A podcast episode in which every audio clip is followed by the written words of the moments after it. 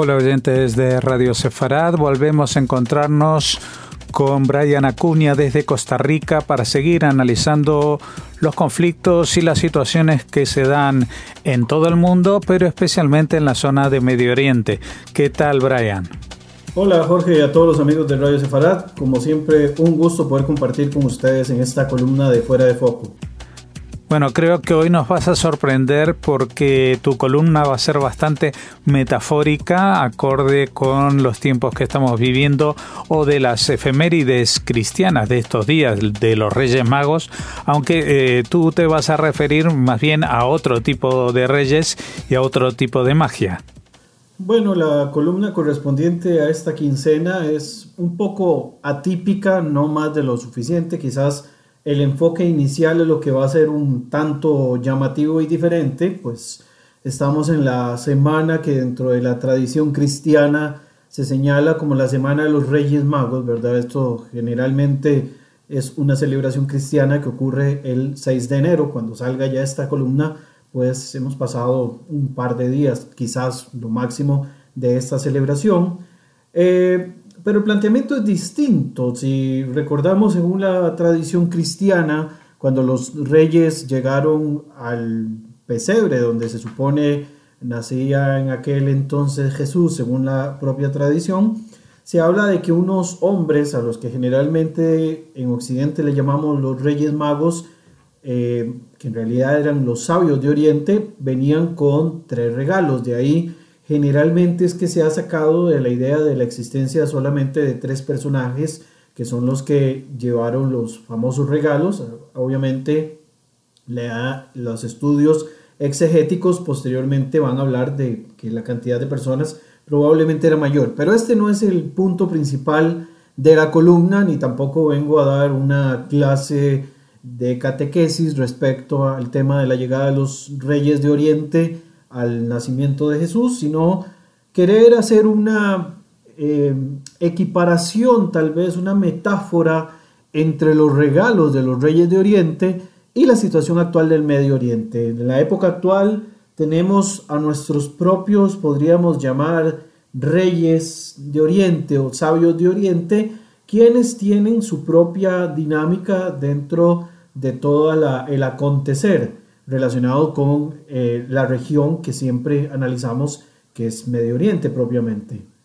Según cuenta la tradición del mundo cristiano, los sabios de Oriente llevaron tres elementos, cada uno pues representando una situación distinta. Dicen que llevaban oro, incienso y mirra. El oro relacionado con pues los reyes, con la riqueza y demás, haciendo alusión digamos a este aspecto relacionado al personaje, ¿verdad? El que el mundo cristiano le endosa esta característica de, de rey. Le llevaban incienso que tenía que ver un carácter sacerdotal relacionado con la religión y traían un producto bastante particular y peculiar que era la mirra que se utilizaba en la época antigua para embalsamar los cuerpos y que se utilizaran para el tema de, de los muertos, para los fallecimientos. Cuando lo asocio en esta metáfora política que he querido hacer con respecto a, los sabios de Oriente, podemos pensar de que hay dentro de las potencias que se movilizan dentro de la región del Medio Oriente, que técnicamente también traen estos tres elementos de alguna forma representados en el tema de la riqueza, en el tema de la generación, eh, la explotación de recursos y demás. Tenemos también aquellos que luchan por una cuestión más de carácter religioso, y tenemos aquellos que por sus propias características, por el, contexto en el cual pues se han desarrollado, pues de alguna manera también han venido a traer esa mirra dolorosa relacionada con la muerte. Cuando hablamos de países que en los últimos años y que probablemente en este 2022 también vayan a tener su propia cuota de oro para la región del Medio Oriente, se nos vienen acá quizás tres países del mundo árabe y tenemos también el caso de Israel. En el caso de los países del mundo árabe que se presentan o que llevan oro, entre comillas, riqueza, y que han tratado también de impulsar un tema de desarrollo económico dentro de la región, tenemos el caso de los Emiratos Árabes Unidos, ¿verdad? el cual hemos hablado en columnas anteriores, el liderazgo del príncipe heredero Mohammed bin Zayed, que es completamente importante en toda esta dinámica. Por el otro lado tenemos también el caso de Arabia Saudita, todo el tema relacionado con la explotación de recursos eh, como el petróleo, también la diversificación económica, la Agenda 2030, que vienen trabajando tanto Mohammed bin Salman como Mohammed bin Zayed, ¿verdad? en este caso Arabia Saudita y los Emiratos Árabes van muy de la mano, también aprovechando ¿verdad? y planteando algunos proyectos de infraestructura que han venido también a tratar de desarrollar y que se convierten de alguna manera en ese oro, en esa riqueza que han querido traer dentro de la región. Eh, hay un proyecto de Arabia Saudita, que es el proyecto de Line, ¿verdad? Que es el de crear una ciudad inteligente donde técnicamente es autosostenible, donde hay una serie de factores y de desarrollos que eh, Arabia Saudita quiere impulsar. Y por supuesto también están todos estos aspectos relacionados con infraestructura en los cuales tanto los Emiratos Árabes Unidos como el gobierno de Riyadh quieren ir también impulsando a lo largo de eh, las diferentes regiones del Medio Oriente y mantener, por supuesto, su tema de influencia. Hay un tercer participante acá importante dentro del mundo árabe, que es el caso de Qatar. Qatar eh, es uno de los países también que invierte montones en infraestructura, tanto a nivel interno como infraestructura que se llevan hacia otras zonas del mundo, ¿verdad? Esta inversión en, en otros tipos de diplomacia, la diplomacia, por ejemplo, del fútbol que ha utilizado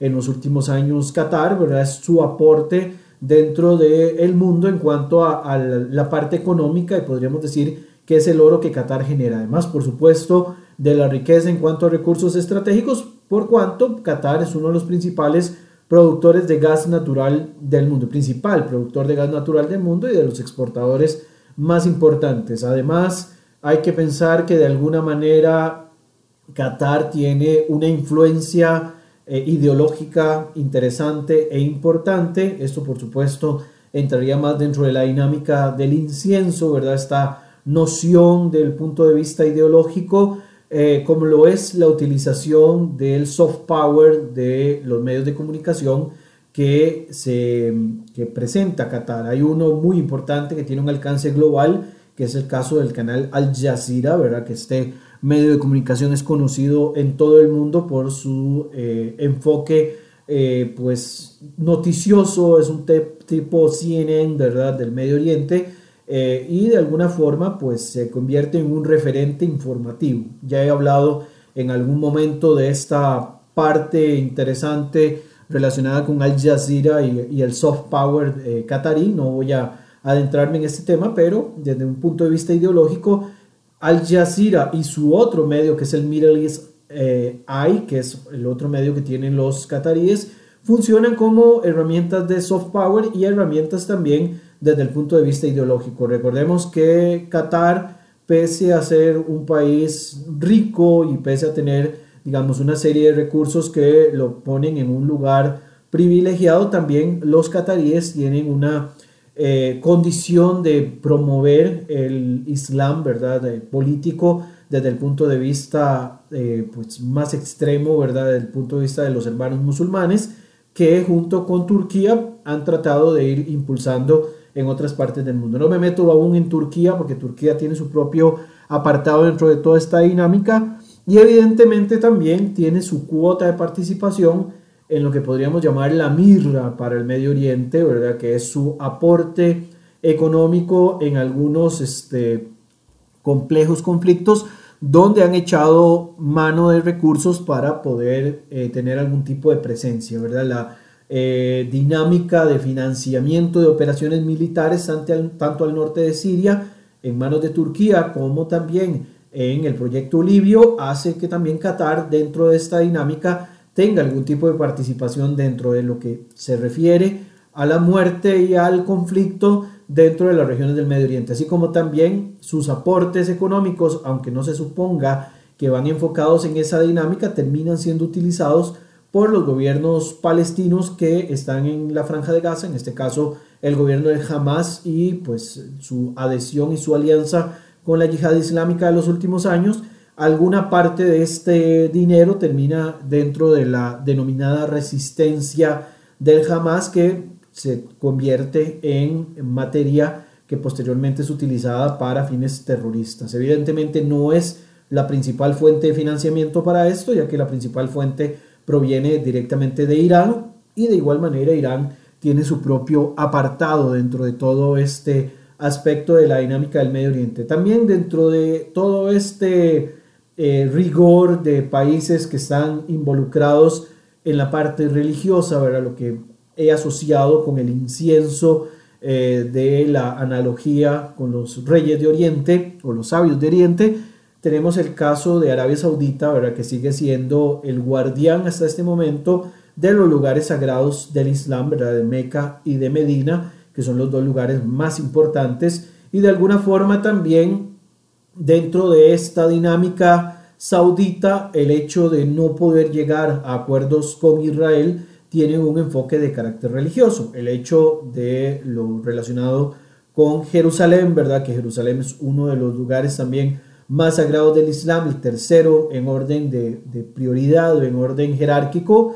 Eh, de alguna forma, digamos, este acercamiento con Israel es un poco complejo mientras Israel tenga el dominio de todo Jerusalén, ¿verdad? Y no, no se pueda llegar a un acuerdo con los palestinos. Creo que más allá del tema de los palestinos, eh, la situación del control de las zonas sagradas para el Islam dentro de los territorios que tiene bajo su gobierno Israel hace, digamos, que sea un poco complicado o que sea menos factible, salvo que ocurra algún elemento importante, ¿verdad? Que hay elementos importantes en la región que podrían llevar eventualmente a, una, eh, a un cambio geopolítico y a una alianza más cercana entre el gobierno de Israel y el gobierno de Arabia Saudita, ¿verdad? Como el caso de Irán, ¿verdad? Y el programa nuclear que eventualmente tenga dentro de todo este aspecto. Un elemento que se me escapaba, que voy a retomar en este momento relacionado con Qatar y su oro, su diplomacia también económica,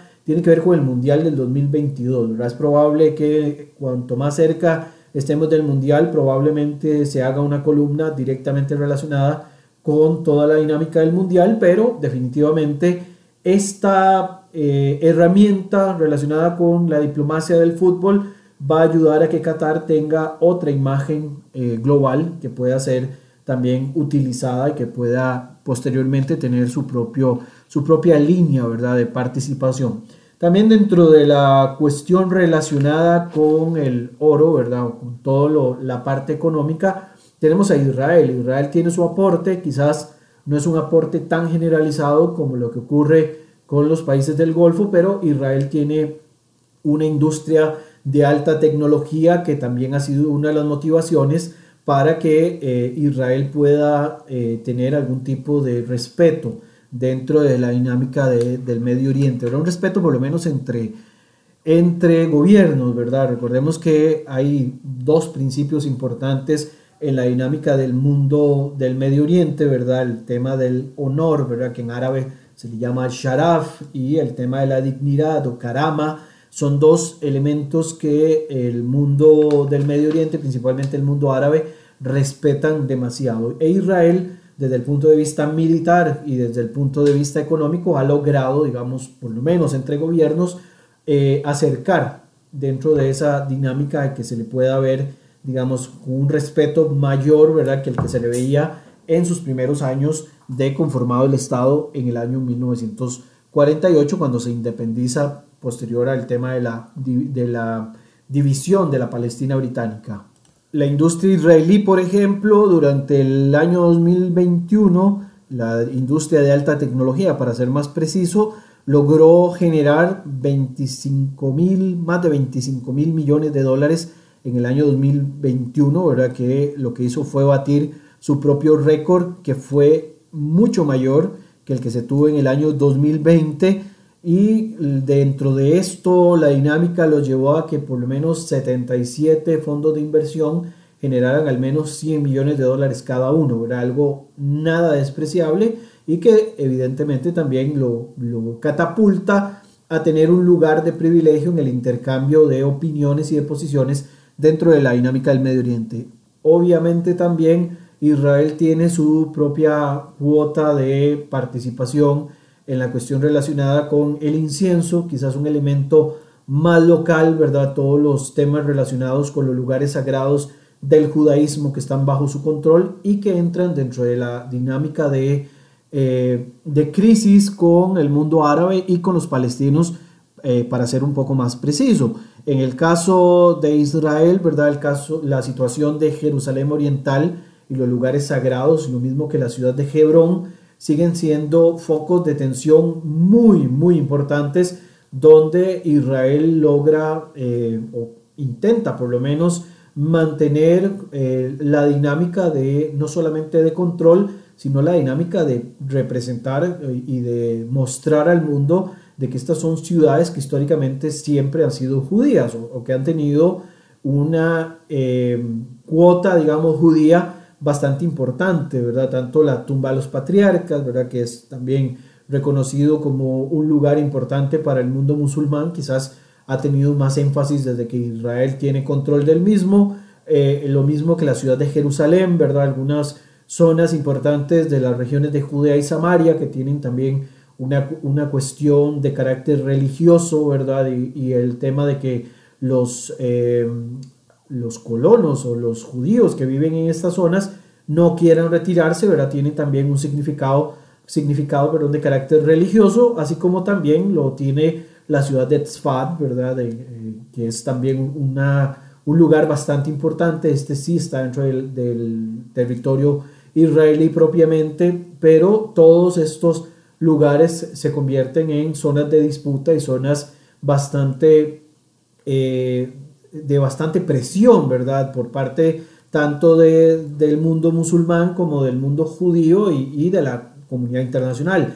Tanto así de que a nivel de comunidad internacional y por medio de una institución como la UNESCO, de la cual también en algún momento hemos tenido que mencionar, se ha querido desjudaizar la ciudad de eh, Jerusalén, por ejemplo, o, o Hebrón, quitándole las características de zonas importantes para los judíos, ¿verdad? Queriendo dejarlos solo de la dinámica del mundo musulmán y por ahí por encima casi que apenas adornado dentro del mundo cristiano. Y esto, por supuesto, genera toda una serie de tensiones y de polémicas dentro de, este mundo. El tema de la mirra, desgraciadamente, sigue estando pues eh, de la mano de la necesidad de tener un aparato militar que siga siendo superior al de sus vecinos y que por supuesto tengan que tomar ciertas decisiones de carácter militar y acciones eh, contra objetivos que eh, ven como amenazas a su propia integridad, ¿verdad? Tanto, digamos, la, situación actual de la crisis nuclear con Irán, que quizás es uno de esos elementos que más van a tener eh, importancia durante este 2022, como por supuesto no podemos dejar de lado la situación de los palestinos, ¿verdad? Que no se llega todavía a una solución definitiva y donde cada acción militar, digamos, que Israel tiene que emprender, ya sea en la franja de Gaza o alguna participación policial o, militar en las zonas de Cisjordania, ya sea con coordinación o sin coordinación con la Autoridad Nacional Palestina, eh, termina gestándose, ¿verdad? Y generando, pues, eh, muertes de civiles que son altamente criticados en algunos momentos, ¿verdad? Por la, la forma en la que se actúa en ocasiones y donde puede haber algún tipo de eh, situación cuestionable, ¿verdad? Evidentemente, esto se ha mencionado eh, con anterioridad, no solamente yo, lo he también eh, visto y supongo que los que han seguido la columna también lo han visto en otros medios.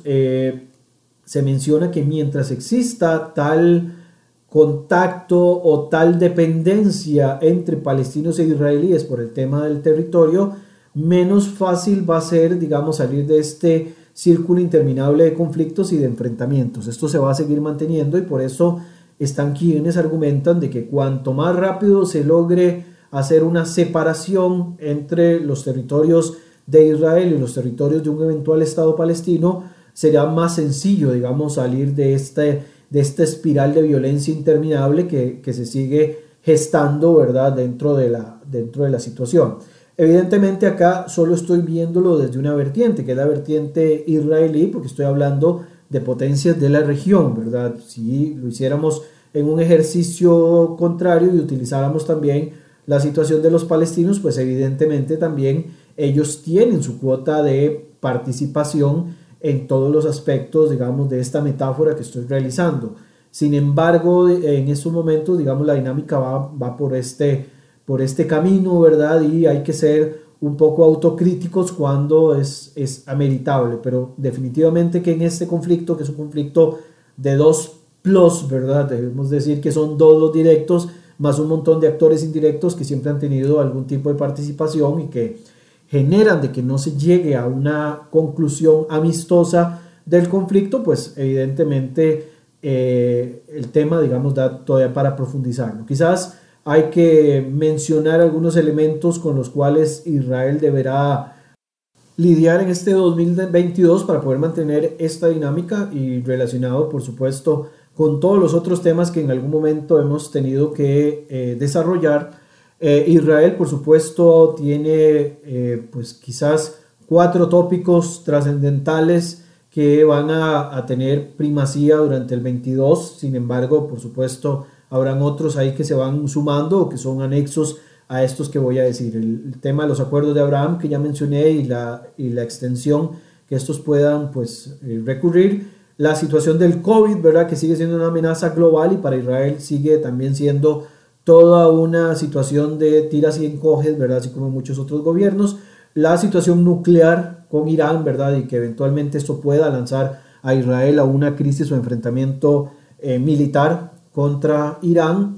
Y por supuesto el tema palestino, ¿verdad? La, situación no solamente de un nuevo choque contra grupos islamistas en Gaza o en Cisjordania, sino también eh, la situación de coordinación con la Autoridad Nacional Palestina y también hay que estar atentos a la salud de Mahmoud Abbas y, los cambios que esto pueda generar eventualmente con respecto a las relaciones de Israel, ¿verdad? Y esto que pueda convertirse o que siga transformándose en un elemento más de aportar oro, ¿verdad? Y menos que tenga que estar dentro de la dinámica del tira y encoge del incienso de la parte ideológica religiosa y de la situación de la mirra, ¿verdad? Y lo que tenga que ver con, eh, con la muerte, con los enfrentamientos militares y con la parte de la violencia.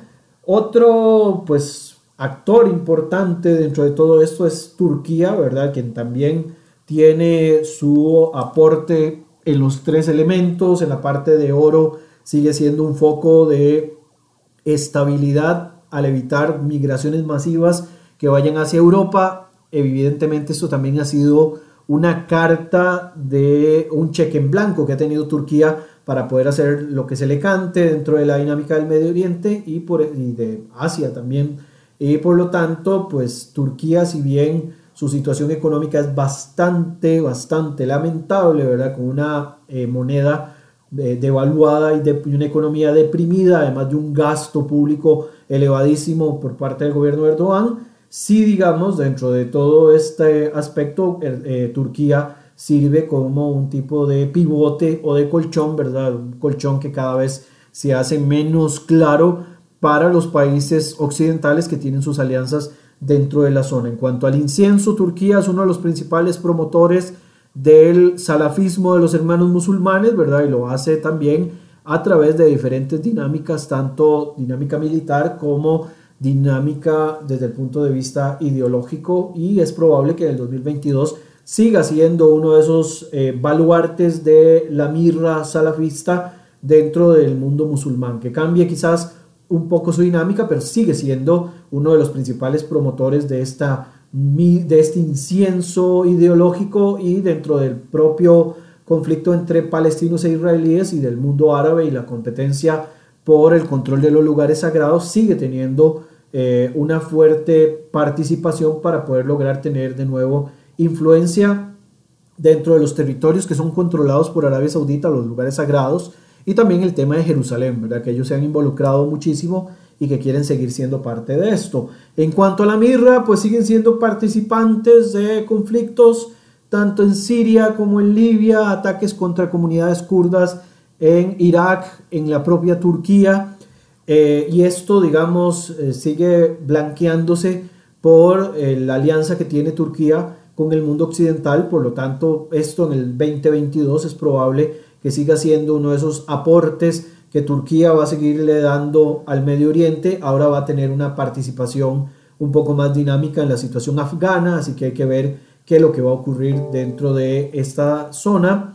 Por otra parte, tenemos el caso de Irán, que Irán en el punto de vista económico pues está un poco más comprometido. Sin embargo, en la parte del incienso y en la parte de la mirra, pues sí hay una situación importante de influencia iraní, ¿verdad? En el caso de la influencia religiosa chiita en el Medio Oriente, pues tenemos su influencia y su aporte en Irak, Yemen, el Líbano, eh, tiene incluso, digamos, algún tipo de participación entre algunos países del mundo árabe, ya que Irán tiene eh, pues cooperación con varios estados africanos, Sudáfrica, por ejemplo, Kenia, Uganda, eh, Sudán en cierta manera, Zimbabue, Nigeria, Senegal, Mali, Benín, Sierra Leona y Ghana, eh, tienen, digamos, esta situación de cooperación en los aspectos económicos e industriales y desarrollo en la parte militar y agricultura que ha tenido también pues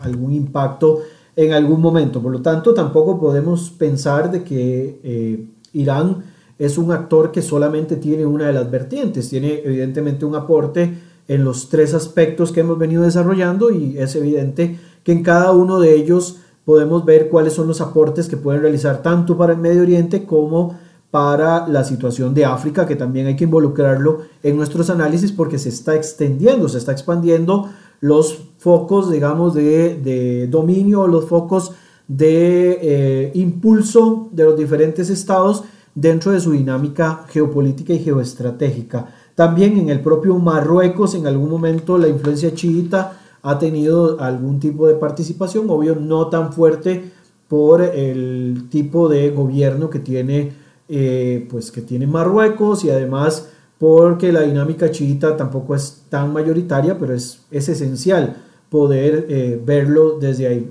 Importante también señalar ya como para ir aterrizando la columna, es probable que esto lo vuelva a abordar posteriormente de una manera un poco más eh, profunda con cada uno de estos actores.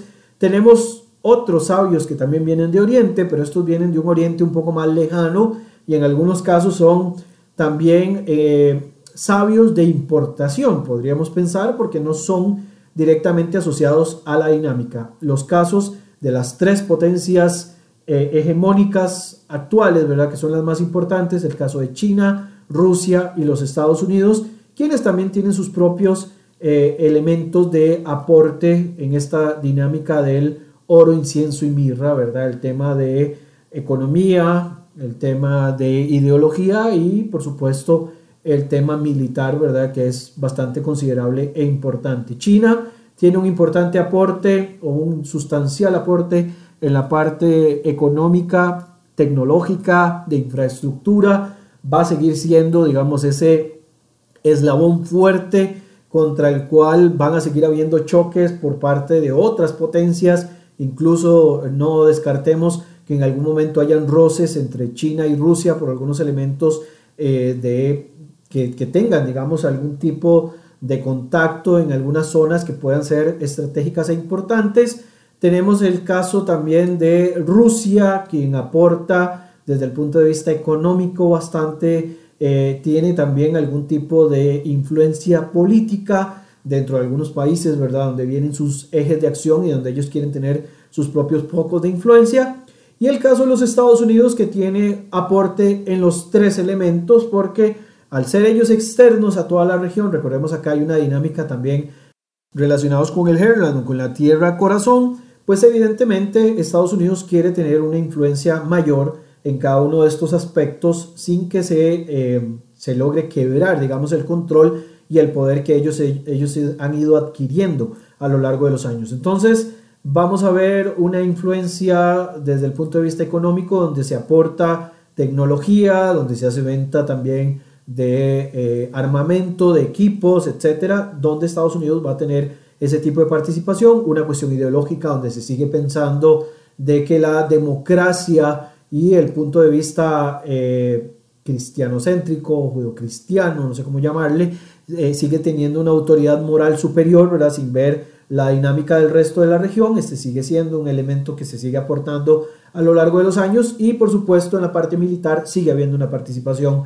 total por parte de los Estados Unidos que genera polémica. Con esto dejo, digamos, abierto un segundo análisis relacionado con el 2022 de una manera un poco más eh, general para entrar a partir de las siguientes columnas a interiorizar en cada uno de estos aspectos que me van a dar a través de estos 12 meses un enfoque un poco más eh, importante para poder tener desde dónde eh, desarrollar toda la dinámica de lo que vamos a ir viendo a lo largo de este año y probablemente de los próximos que se nos vengan de aquí hasta el próximo foco importante de cambios, por lo menos entre comillas, que es el 2030, que es una fecha, digamos, importante, un año importante dentro de toda la, cuestión de desarrollo eh, global, ¿verdad? Y donde vamos a ver una pugna bastante importante de las diferentes potencias, tanto globales como regionales, y los actores ahí que pueden ir apareciendo a lo largo de todo este eh, periodo. Jorge. Muchas gracias por habernos atendido como siempre y esperamos volver a contar contigo dentro de dos semanas. Hasta entonces.